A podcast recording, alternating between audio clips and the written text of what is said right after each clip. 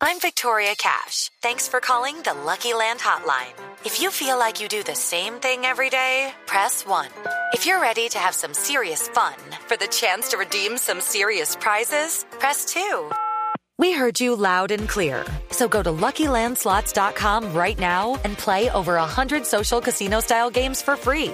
Get lucky today at LuckyLandSlots.com. Available to players in the U.S., excluding Washington and Michigan. No purchase necessary. VGW Group. Void prohibited by law. 18 plus. Terms and conditions apply. Bueno, doble, tenemos como invitado a esta hora a Héctor Hernández. Él es el gerente de producto de The Weather Company, empresa filial de IBM, Sí. que presenta la primera plataforma móvil de alerta de clima enfocada en salvar vidas, no en lleve la sombrilla, póngase a- eh, abrigo, salga destapado, no. Esto es prevenir eh, desastres, salvar vidas y para eso pues tenemos con nosotros a Héctor. Héctor, bienvenido a la nube. Hola, gracias, muchas gracias por tenerme en su programa. No, es un placer que esté con nosotros y cuéntenos un poquito cómo es que funciona esta plataforma. Ah, pues sí, efectivamente, la plataforma funciona a través de lo que llamamos una red en malla. Las redes en malla, en, en cuestión de, de tecnología, cómo funcionan es que cada usuario que se descarga nuestra aplicación del tiempo se convierte en un nodo automáticamente, con lo cual, una vez que se recibe una alerta en uno de los nodos, esa alerta se va a transmitir a los demás usuarios que tengan la misma aplicación en la misma red malla. La diferencia con cualquier otro tipo de tecnología, como por ejemplo un teléfono celular, es que para que este, este, este mensaje se transfiera no hace falta que el teléfono esté conectado a la red celular o a una red de, de Wi-Fi, por ejemplo, sino que simplemente con estar en la red en malla, la, alerta le va a llegar al usuario. Bueno, pero eh, en términos prácticos, ¿cómo me va a servir a mí estar dentro o tener esa aplicación eh, y tener esa estar dentro de esa red? Pues, por ejemplo, si, si ocurre cualquier catástrofe en- en- que, tenga, que tenga que ver con el tiempo, por ejemplo, hay una, una in- inundación en un lugar en el que se encuentre cercano en un lugar donde tenga a su familia y, y digamos que ha guardado esa, esa ubicación en su, tel- en su teléfono, esta alerta le va a llegar a través de la red en malla. Por ejemplo, si está usted eh, viajando o está usted en, en, en un- en el tren o está o en ese momento no tiene conexión a internet porque sabemos que muchas veces la- las redes celulares no funcionan ah, al 100% y no siempre estás conectado. Entonces siempre con este, si estás en la red de Maya te va a llegar esa alerta sin tener que tener conectividad Muy importante. Bueno, además. ¿cómo funciona? Explíqueme un poquito mejor lo de la malla. O sea, ¿quiénes son las personas que colaboran? ¿Es una plataforma colaborativa? Así es, así es. Entonces, una vez que la aplicación se descarga, el usuario automáticamente se convierte en uno de los nodos de la red. Como de Waze. la red en Maya. Más o menos, como Waze, que es colaborativa. Correcto, parecido, sí, es- eso es. La, la diferencia es que aquí lo único, la única colaboración que hay es que el mensaje que un usuario recibe se transmite automáticamente a otro usuario que se encuentre dentro de, de un radio, un, un radio específico de distancia, que en este momento es de unos 100 kilómetros. Y son Sí. usuarios del común, Héctor. Son usuarios del común, correcto. correcto. Y entonces, pero ustedes necesitarían, ya que el clima, bueno, una cosa es el tráfico, que todo el mundo está ahí metido y puede ver lo que está pasando, pero otra cosa es el clima, que es un poco menos tangible, digámoslo así. Y no sé ustedes qué tipo de colaboraciones necesiten de las empresas o de las organizaciones que se encargan del clima en cada país. ¿Corroboran información con ellos? Correcto. Nosotros tenemos tenemos tenemos varios ah, acuerdos con dif- diferentes gobiernos en diferentes países. En Latinoamérica tenemos ya algunos países. En Colombia todavía no, pero podemos transmitir alertas que, por ejemplo, el gobierno colombiano o el, o el servicio de meteorología de, de Colombia transmite a, a- a través de, de servicios de SMS o servicios de Internet.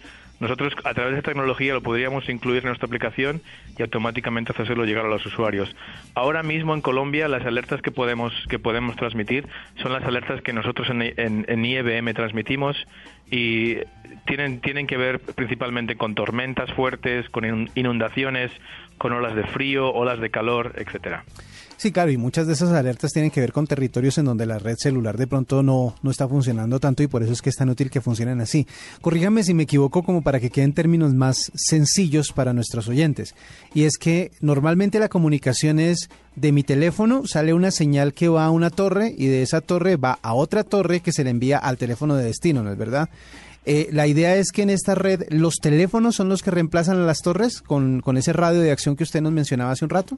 Exactamente, ese es el, principal, concepto de la red en malla. En, este, en, este, en una red en malla lo único que hace falta es que uno de los usuarios esté conectado a la torre.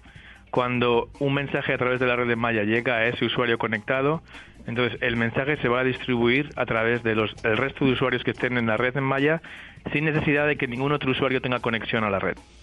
¿Y qué opina usted, Héctor, de lo que está proponiendo también, que creo que ya está en fase beta, lo que está haciendo Facebook? También un poco parecido y es una red de colaboración para que a través de la red social se informen rápidamente sobre desastres naturales. Ellos ya hablan un poco más sobre cuándo pasan. Ustedes son más a manera de prevención, ¿no? Correcto, esto es más, más antes de que, de que ocurra realmente el, el, evento. ¿Y han pensado aliarse con redes sociales para de pronto optimizar más rápido el mensaje, para, hacerlo llegar más rápido?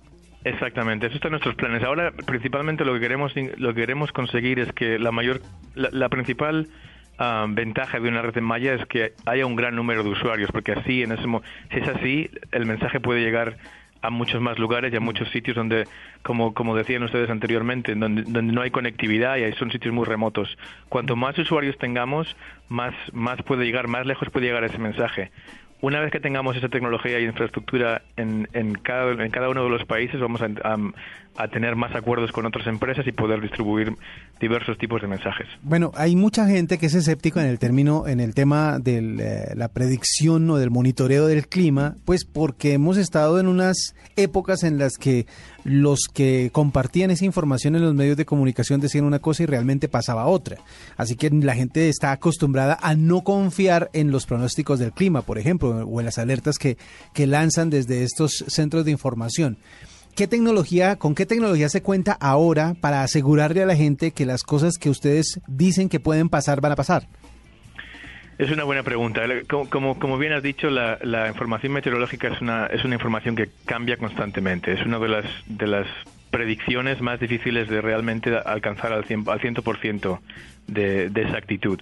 Uh, en la empresa ahora en la que estamos trabajando, en, aquí dentro de IBM, eh, hacemos varias, varias uh, tenemos varias tecnologías. Eh, tenemos contactos con los gobiernos locales, pero también tenemos nuestros propios servidores y nuestros propios, nuestros propios cálculos de meteorología que nos, que nos permiten dar un grado de, de exactitud bastante bastante alto. No, no, no podemos decir el 100% porque, como le digo, para, para la meteorología el 100% realmente no existe.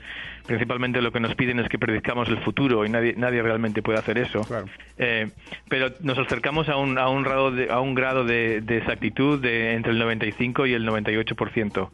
Ah, dependiendo de la condición y dependiendo de qué, día, pero esto es, algo que, monitoreamos continuamente como dentro de nuestros, de nuestros procesos internos y, estamos muy, muy seguros de que lo que podemos proporcionar hoy en día es, es muy exacto. Claro. Pues Héctor, muchas gracias por estar con nosotros, por contarnos un poco sobre esta nueva plataforma que pretende salvar vidas de una u otra manera y estamos abiertos a cualquier comunicación extra que tenga sobre esto. Muchísimas gracias. Esta es la nube de Blue Radio.